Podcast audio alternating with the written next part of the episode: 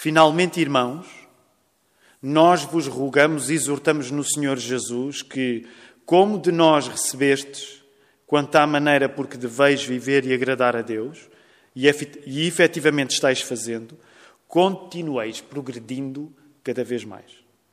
Porque estáis inteirado, inteirados de quantas instruções vos demos da parte do Senhor Jesus.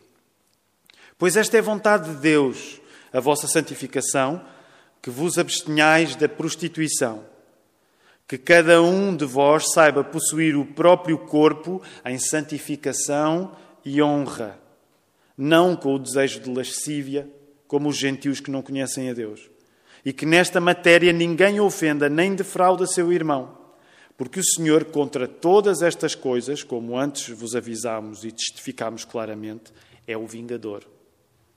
Porque Deus não nos chamou para a impureza, e sim para a santificação. Dessa arte, quem rejeita estas coisas não rejeita o homem, e sim a Deus, que também vos dá o seu Espírito Santo. No tocante ao amor fraternal, não há necessidade de que eu vos escreva, porquanto vós mesmos estáis por Deus instruídos que deveis amar-vos uns aos outros. E, na verdade, estáis praticando isso mesmo para com todos os irmãos em toda a Macedónia. Contudo, vos exortamos, irmãos, a progredirdes cada vez mais e a diligenciardes por viver tranquilamente, cuidar do que é vosso e trabalhar com as próprias mãos, como vos ordenamos, de modo que vos porteis com dignidade para com os de fora e de nada venhais a precisar.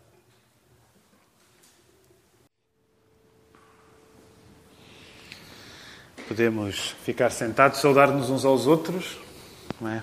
Todos aqueles que aqui estamos, somos alguns aqui na, na Casa da Oração.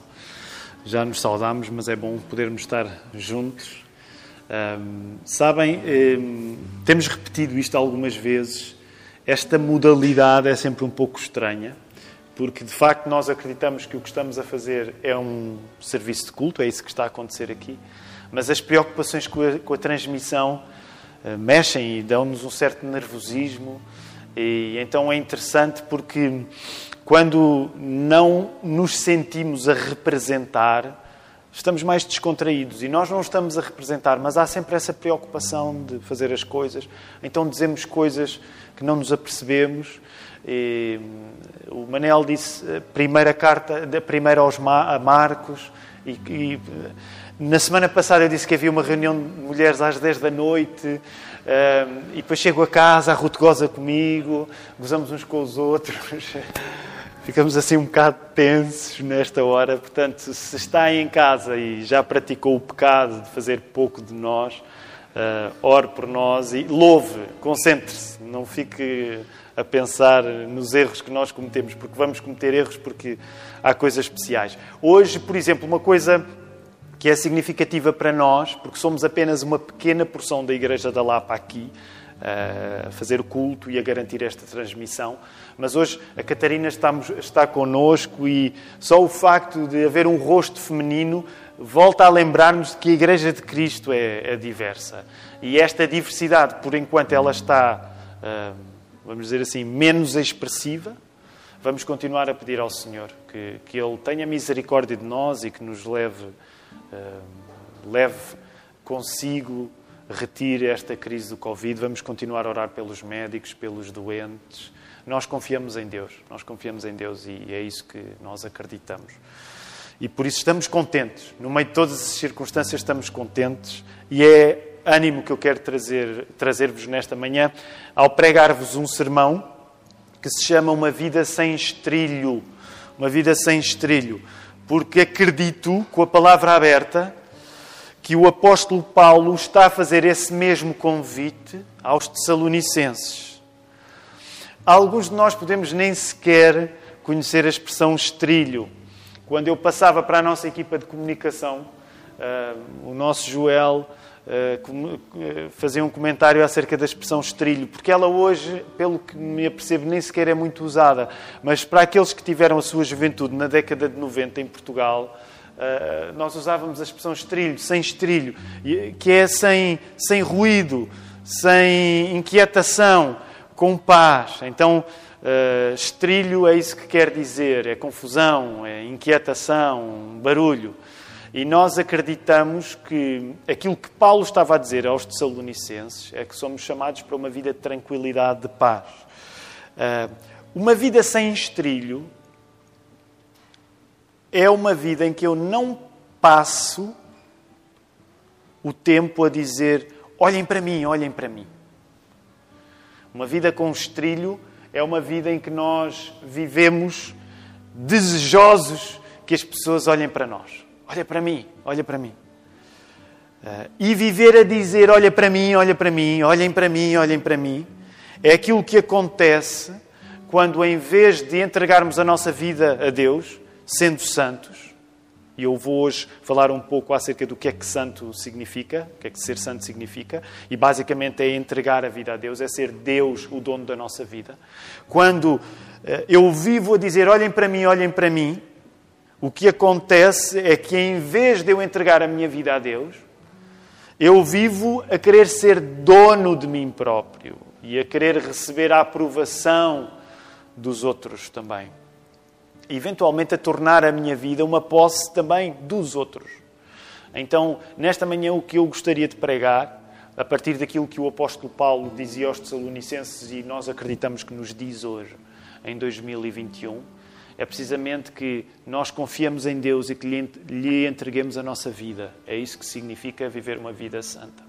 E é isto que vamos pedir a Deus que faça nesta hora, através da pregação da Sua mensagem, através da nossa audição, que nós possamos receber esta mensagem com o coração aberto, com a nossa cabeça desperta também. Vamos orar. Deus Pai, nós precisamos de te confessar uma coisa. Não é estranho para nós nós vivermos a dizer: olhem para mim, olhem para mim. Tu conheces o meu coração, sabes como tantas vezes sou tentado por isso. Tu conheces o coração de, de nós como nem nós conhecemos, e é verdade que muitos caímos nesta vontade de que as pessoas nos aprovem, que olhem para nós, que nos amem, que gostem de nós. E isso, Senhor, tem tornado muito difícil a nossa confiança em Ti. Nós queremos pedir-te perdão por isso, queremos pedir-te que Tu nos ajudes. Queremos pedir-te que tu nos dês uma vida com paz e paz essa que apenas nasce quando nós estamos de bem contigo, quando nós confiamos que tu és o único que precisa realmente de nos aprovar. Senhor, dá-me a capacidade ao pregar este texto de ser guiado pelo teu Espírito, tu que és Pai, Filho e Espírito Santo, que seja Jesus o centro desta mensagem. É isto que eu te quero pedir no nome dele, no nome de Jesus Cristo. Amém. Então vamos voltar ao texto. Temos 12 versos diante de nós. E logo aí no verso 1 começamos com um finalmente, irmãos. Em algumas das traduções será um enfim, por, por fim.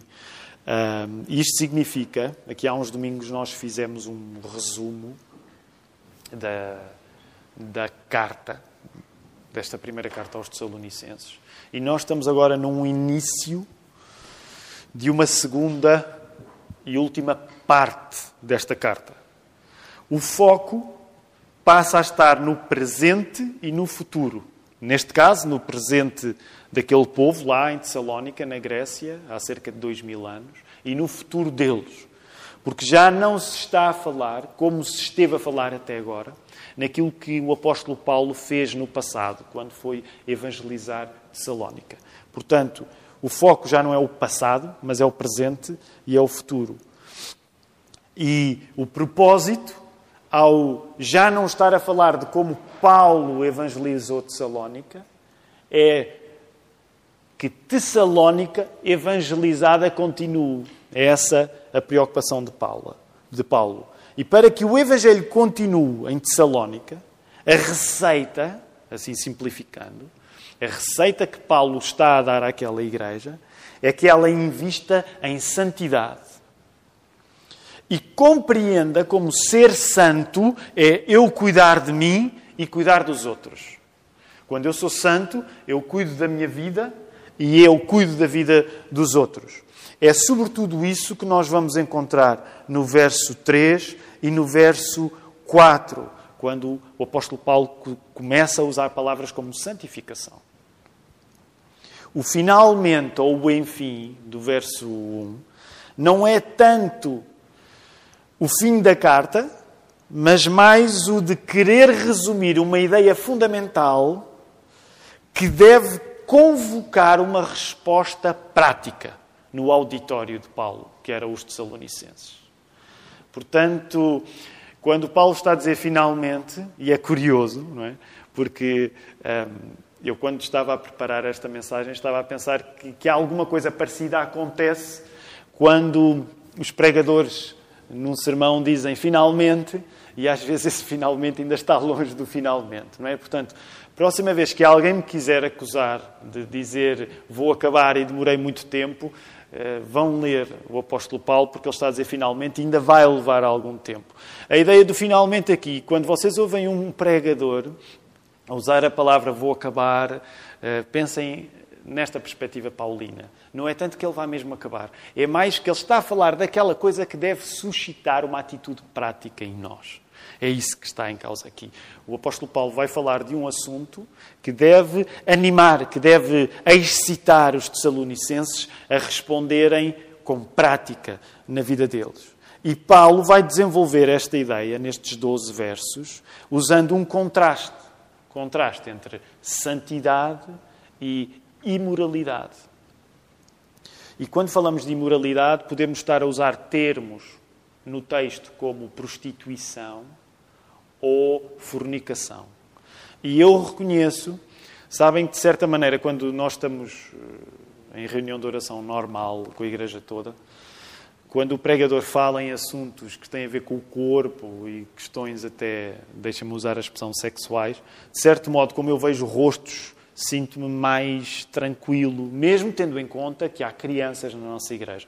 Eu não, eu não planeio dizer e pregar nada indecente, uh, nesta manhã, mas tenho a noção que, por algumas palavras que vou usar, que estão relacionadas com o corpo, uh, podem suscitar perguntas nas crianças e, portanto, não é um parental advisory, mas, uh, portanto, quero recomendar os pais que pregar a palavra tem isto. Já pensaram? Nós queremos que os nossos filhos leiam a Bíblia. Somos protestantes e Queremos educar os nossos filhos na centralidade da palavra. E a verdade é que quando uma criança lê a palavra, ela vai encontrar conversas sérias e frontais acerca dos nossos corpos, do uso que nós devemos fazer do nosso corpo.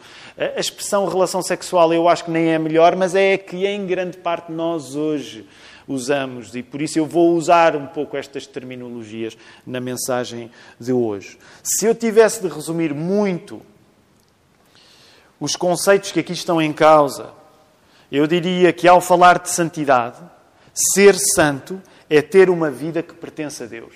Se eu tiver de resumir muito a alguém que não tem uma grande familiaridade com o texto bíblico e que, portanto, não cresceu com, vamos dizer assim, com os chavões que uma pessoa que cresce na igreja uh, conhece, eu diria que ser santo é pertencer a Deus, é ter uma vida que pertence a Deus. Quando eu sou santo, eu não me tenho. Deus tem-me. É isso que está em causa em ser santo. Quando tu és santo, tu não tens a tua própria vida. A tua vida é tida por Deus. Deus é que a tem. Ser santo é não se ser dono de si e isso não ser mau. Quando eu sou santo, eu não sou dono de mim e isso não é mau. Isso é uma coisa boa. A minha vida não me pertence e o facto da minha vida não me pertencer é uma coisa boa. Por outro lado, do outro lado da questão, não ser santo é ser o inquilino de mim próprio. E isso ser mau. Não ser santo é eu ser, é eu ter de pagar, vamos dizer assim, a renda de casa a mim próprio. E isso não é uma coisa boa. Falando nos termos que, que o texto nos traz aqui, nesta questão da imoralidade, da prostituição, da fornicação, o que é que nós entendemos por isto quando o apóstolo Paulo está a aconselhar estas coisas aos Tessalonicenses? A imoralidade sexual na Bíblia quer dizer tudo, qualquer relação sexual que acontece fora do casamento. Portanto, quando a palavra fornicação é usada na Bíblia, é qualquer relação sexual que não é entre o marido e a mulher, entre esposo e esposa. E a imoralidade sexual, neste sentido, é o retrato perfeito do contrário de ser santo. É por isso que o apóstolo Paulo está a usar isto em contraste: santidade e uma manifestação do oposto da santidade, que é a imoralidade, que é, neste caso, qualquer tipo de relação sexual que acontece fora do casamento. Não ser santo vê-se no modo como o nosso apetite sexual nos cobra a renda. Nós vivemos inquilinos dos nossos instintos físicos. Nós pagamos a renda àquilo que o nosso corpo sente. E daí que seja interessante, quando nós olhamos para o verso 4, por exemplo, que o apóstolo Paulo chama os Tessalonicenses a saber possuir o próprio corpo. Talvez o oposto perfeito de o nosso corpo possuir-nos a nós. Quando eu sou santo, eu pertenço a Deus e nessa pertença a Deus eu tento ter algum tipo de condução daquilo que é o meu instinto físico. E não ser apenas um inquilino, alguém que paga a renda àquilo que o meu corpo sente.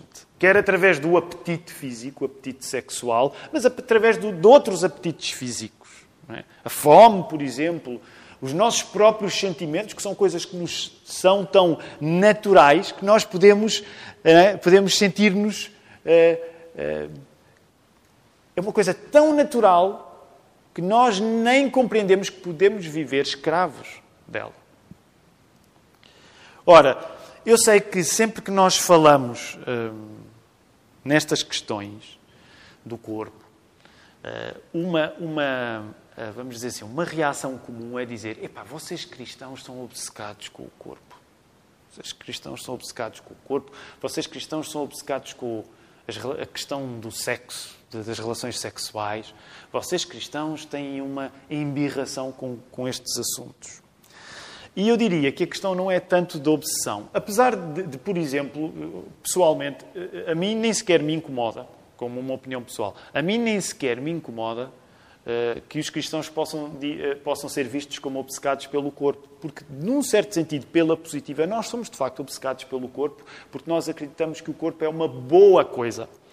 Eh, que, como somos todos pecadores e todos falhamos, pode ser palco de coisas más, mas nós acreditamos que o corpo é uma coisa boa. Nós não somos gregos no sentido platónico da questão. Nós não achamos que Deus é para as coisas espirituais e as coisas físicas são más. Portanto, eh, de certa maneira, eh, que os cristãos possam ser vistos como obcecados pelo corpo até é um elogio que nos pode ser dado. Sim, até porque nós acreditamos que um dia, quando estivermos na presença de Deus, essa presença não vai ser uma presença, uma vida de fantasmas de fantasminhas a tocar a harpa nas nuvens, mas vai ser uma, uma vida com um corpo ressuscitado, glorificado. É por isso que, para nós cristãos, o centro da nossa fé é a ressurreição de Jesus, que não é uma ideia, é um corpo. É isso que nós acreditamos, que Cristo está à direita do Pai nesta hora. E não é uma atitude ou uma energia. É Cristo com o seu corpo glorificado. Mas pronto, voltando a esta acusação comum, há a opção que os cristãos têm uh, com o sexo. O que eu diria é que não será, agora preferia até usar não, outra palavra, que não opção, mas eu diria, que, eu diria que é uma questão de lógica. Porque é que nós damos tanta importância às questões sexuais como cristãos?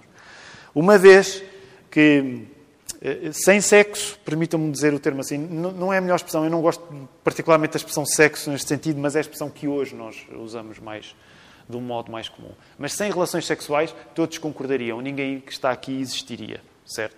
Portanto, aqui é, há uma questão de lógica bastante simples. No dia em que existirem pessoas sem ser através do uso do corpo, de relações sexuais, não existirá necessidade de os cristãos chatearem ninguém por causa de relações sexuais.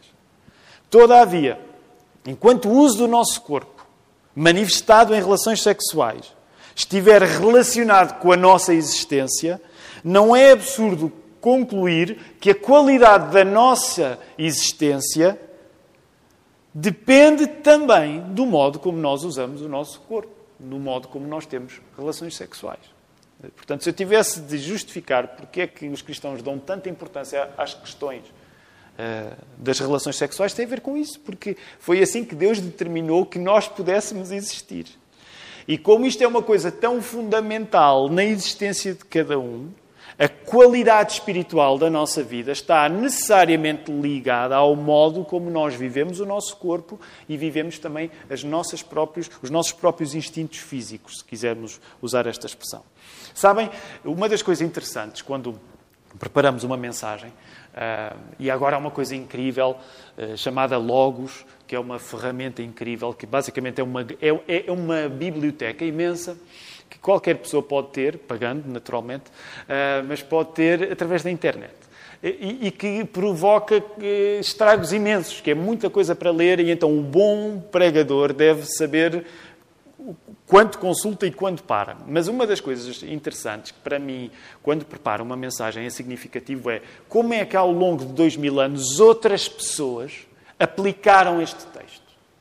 Portanto, é irmos para a tradição e pensarmos como é que, noutras realidades, as pessoas pensavam este texto e o que é que significava pregar este texto sem ser na minha época.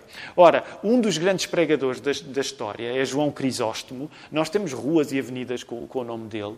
João Crisóstomo era pastor, foi bispo em Constantinopla, atual Istambul, na Turquia, no século V. E quando ele pregava este texto, João Crisóstomo, ele fazia duas coisas muito interessantes, que eu gostava de fazer rapidamente hoje também. João Crisóstomo, ao pregar este texto, ele precisava de fazer ver o mal em coisas que não pareciam tão más assim. Então, já vou explicar como é que ele fazia isso. João Crisóstomo precisava de uh, dizer à sua congregação: Olha, há aqui uma coisa que vocês acham que não é má, mas ela é má. Por outro lado, ele precisava de não idealizar coisas que pareciam boas. Portanto, João Crisóstomo andava neste texto que o apóstolo Paulo escreveu aos Tessalonicenses e para aplicá-lo à sua Turquia do século V, ele precisava de enfatizar estas duas coisas. A primeira é, olha, vocês tomam uma coisa como boa e ela não é boa. Que coisa era essa? Crisóstomo enfatizava que haver relações sexuais com uma mulher solteira era pecado. E nós podemos pensar, claro que era pecado. Não, não era visto naquele tempo um homem casado ter relações sexuais com uma mulher solteira era para muitos visto como normal, não havia problema. E os cristãos, que são naturalmente influenciados pela cultura onde estão, quando têm alguém que prega a palavra, precisa dizer: Olha, há uma coisa que vocês estão habituados a pensar que não é má, mas ela é má. Se tu és casado, tu não podes ter relações com ninguém além da tua esposa e dizes, ah, eu estive, mas ela é solteira, portanto, uh, isso não representa adultério. Claro que isso é adultério. E João Crisóstomo, no século V, precisava dizer, isso é pecado. E é isso também que explica que quando tu tens uma relação sexual fora do teu casamento, tu não só estás a arruinar a tua família, como tu envolvendo-te com outras pessoas, podes arruinar a família de outras pessoas, que é isso que estaria em causa. Aí no verso 6 quando nós ouvimos a expressão não defraudar a seu irmão. Era no sentido em que se tu viveres mal com o teu próprio corpo, tu não somente arruinas a tua vida, tu arruinas a vida da tua família e tu vais arruinar a vida de outras famílias. Portanto, isto era uma das coisas que Crisóstomo precisava dizer. Olha, vocês uh, podem achar que isto não é assim tão mau, mas isto é mau. E sabem, este é um aspecto impopular do cristianismo quer na Turquia do século V, quer em Portugal no século XXI, que é muitas vezes cabe-nos a nós cristãos dizer que uma coisa que as pessoas têm como normal não é normal, é má.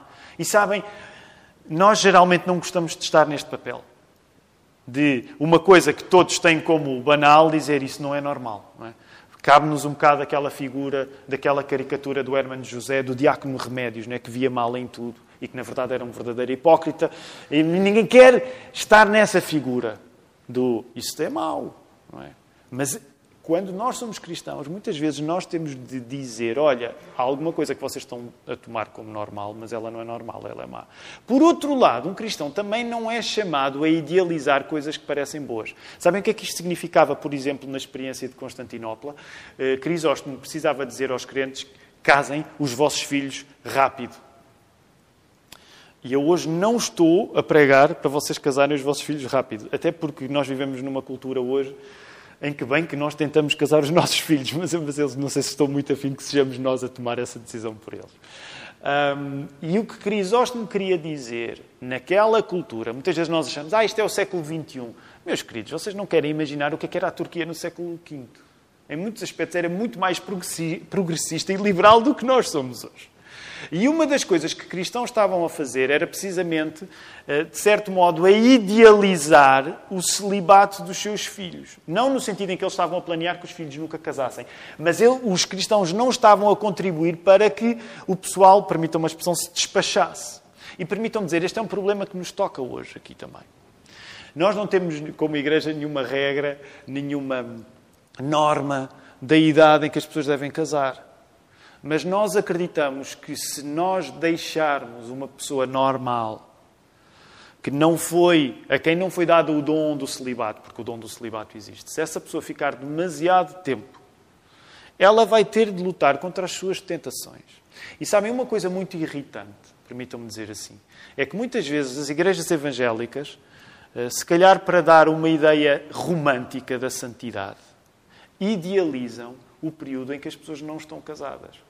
Como se, quando eu não estou casado e não fui chamado para Deus para ser solteiro, fosse fácil eu não estar casado.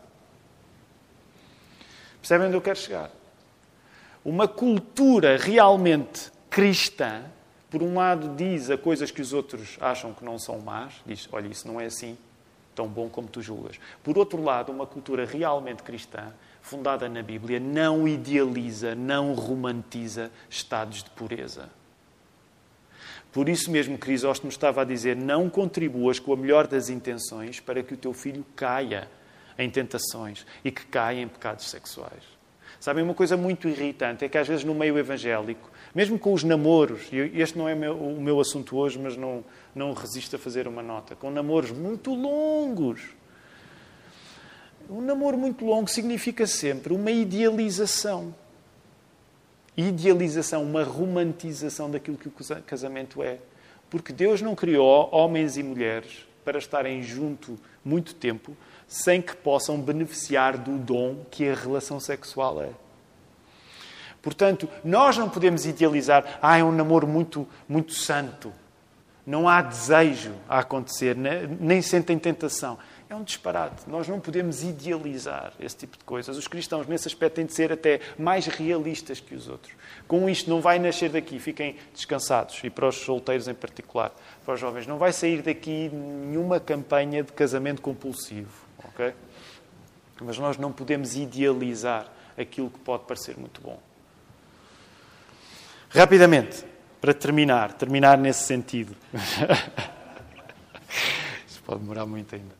O pastor Filipe, a semana passada, pregou. Uh, foi, foi, foi, nem 20 minutos, só para criar pressão para mim. Eu acho que esses 20 minutos já foram. e então, mas eu vou, finalmente, vamos, vamos tentar, vamos tentar acabar isto. Entre o verso 9 e 12, vamos só concentrar-nos rapidamente na última, na última metade do texto. O que é que nós estamos a encontrar aí no verso 9 e 12?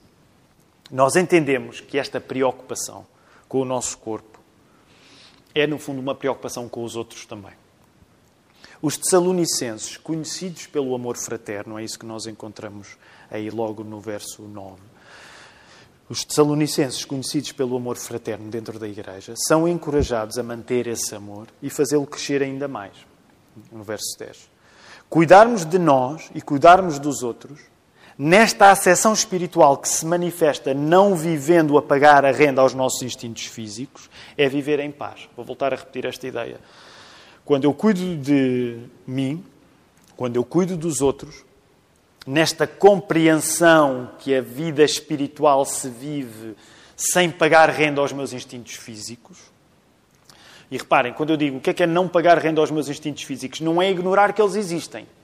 Falei-vos no exemplo de Crisóstomo por causa disso. Mas é não deixar que eles dominem sobre mim, que eu não seja escravo do meu próprio corpo. E quando eu vivo desta maneira, não sendo escravo dos meus instintos físicos, Sejam eles do corpo, físicos, sexuais até, sejam eles do nosso temperamento, ou na nossa personalidade. Quando eu não vivo a pagar renda a estas coisas, eu vivo a cuidar de mim e a cuidar dos outros. Eu vivo a, amar-me a mim próprio da maneira certa, eu vivo a amar os outros da maneira certa e por causa disso, essa vida feita, vivida dessa maneira, pode ser compreendida como uma, como uma vida de tranquilidade, uma vida de paz, que é a expressão que nós encontramos aí no verso, 21, eh, eh, no verso 11. Viver tranquilamente. Calvino, quando pregava neste texto, João Calvino, ele traduzia eh, esta expressão no francês como sans. E daí é que vem a tal opção por sem estrilho, sem barulho, sem ruído. É uma vida eh, em paz, em que eu não vivo escravo de mim mesmo. Eh, e ao não viver escravo de mim mesmo, não viver escravo dos meus instintos físicos, eu cuido de mim, eu cuido dos outros, essa é a vida em paz, essa é uma vida em tranquilidade, essa é uma vida santa. Nós fazemos aquilo que for preciso para nós não dependermos de ninguém senão de Deus. Olha para o teu verso 12 aí de modo que vos porteis com dignidade para com os de fora e de nada venhais a precisar. Nós fazemos o que é preciso para não depender de ninguém senão de Deus, que é uma definição possível também para aquilo que significa uma vida ser santa. Uma vida santa é uma vida em que tu não vives à custa de ninguém, senão à custa de Deus. Já pensaram nisso? Ora, Jesus viveu essa vida e Jesus é essa vida para nós, hoje, em fevereiro de 2021. Quando vivemos dependi, dependendo de alguém que não é Deus, nós podemos ter toda a gente a cobrar-nos renda pela casa que é a vida que vivemos. Vou voltar a repetir esta ideia. Quando tu vives sem depender de Deus, Tu podes viver a depender de ti próprio e de qualquer outra pessoa, que na prática significa que tu vais ter de pagar renda pela casa que é a tua vida a qualquer pessoa, seja a ti, seja aos outros. Pode ser um, uma das pessoas que te cobra a renda, como já vimos, pode ser o teu instinto físico, o teu instinto sexual. Pode até ser por outro lado, a própria preguiça, que era aquilo que estava em causa quando nós somos tão seletivos com aquilo que queremos fazer que escolhemos de uma maneira muito astuta aquilo que nos agrada fazer. É por isso que o apóstolo Paulo vai desenvolver depois este assunto, sobretudo na segunda carta que vai escrever aos Tessalonicenses, porque os Tessalonicenses estavam a cair neste erro da passividade e da preguiça. E o apóstolo Paulo tinha de lhes dizer: Meus irmãos, e ele vai dizer isso mais à frente: quem não trabalha, não come. Tu teres uma vida santa é tu não precisares depender ninguém, de ninguém senão de Deus. Por isso, faz favor, usa as tuas mãozinhas, coisa que não era popular naquele contexto, sobretudo grego. Porquê? Porque o trabalho manual era visto como um trabalho para gente pouco qualificada. E o apóstolo Paulo tem de ir contra a corrente daquela cultura e dizer assim: quando tu és santo, quando tu vives sem dependeres dos outros, quando tu és santo, tu não dependes que os outros cobrem a renda pela tua casa, que é a tua vida, isso significa que tu dependes apenas de Deus e tu te comportas de acordo com isso. Porque reparem, curioso, depender de Deus não é um fatalismo. Ah, Deus cuidará de mim. Eu não preciso fazer nada. Depender de Deus é tu viveres fazendo aquilo que é preciso para que não dependas de mais ninguém. Portanto, não é uma chamada ao fatalismo, não é uma chamada à preguiça, é uma chamada ao trabalho. Usa as tuas mãos para trabalhar. É o que o apóstolo Paulo estava a dizer aos Tessalonicenses. Levanta-te, faz alguma coisa, porque dependes de Deus. Não é, ah, eu dependo de Deus, não vale a pena fazer nada. Pelo contrário, levanta-te, usa as tuas mãos. Não vivas a depender do trabalho de ninguém, senão do teu próprio, porque é Deus que te sustenta. Agora reparem, Cristo que viveu esta vida e é essa vida para nós, é precisamente tu dependeres de Deus e isso não ser uma desistência. É aqui mesmo que vou concluir. Muitas vezes a palavra depender suscita na nossa imaginação a ideia de depender é eu desistir. E é o contrário. É o contrário. Quando tu dependes de Deus, tu estás a viver o oposto da desistência. Tu estás a viver no princípio da confiança. Foi assim que Cristo viveu, é essa vida que Cristo traz para nós, é essa ajuda que nós pedimos a Deus nesta hora, que Ele nos ajude.